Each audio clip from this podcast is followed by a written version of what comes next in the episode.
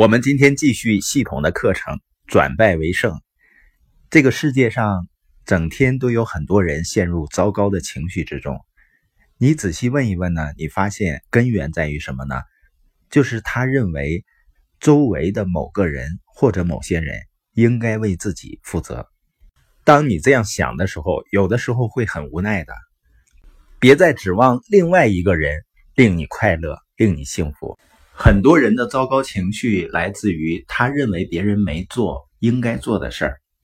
你必须明白，你自己应该令自己快乐，你才是那位掌握自己命运的人。你发现很多已经几十岁的人了，他还在把自己的问题怪在父母身上，怪父母没给自己换好尿不湿，是不是很荒唐啊？你把自己的错误怪在别人的身上，还要多久呢？帮帮自己吧。即使你听了播音以后一点变化也没有，那么最起码对自己负责。也许这是你第一次对自己负责，对自己说：如果真的要有点改变，那么就做出改变吧。不应该是我的另一半，也不应该是同事，不需要是公司，也不需要我住的地方。如果真的要有点改变的话，那必须是我自己。因为我发现，当你失败了，如果你开始在自己身上下功夫。你会发现，随着你的成长，你会越来越成功的。第三点，关于如何看待失败的，失败是个过程，而不是一个事件。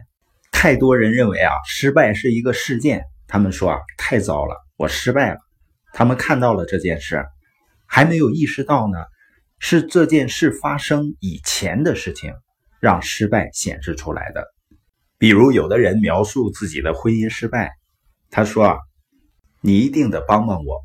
昨晚我的婚姻失败了，我的妻子昨天离开了我，我的婚姻昨晚失败了。我告诉大家，他的婚姻并不是昨晚才失败的，他只是呈现出来而已。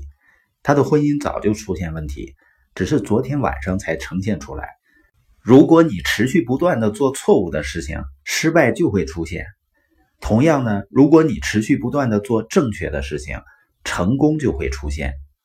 所以呢，别把失败看成是一个事件。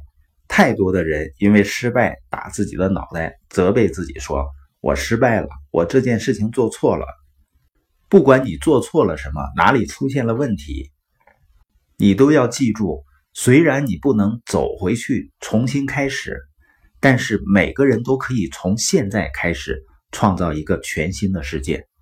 从现在开始，你必须正确的看待失败。它不是一个事件，而是一个过程。不要盯着别人去找问题，要改变自己。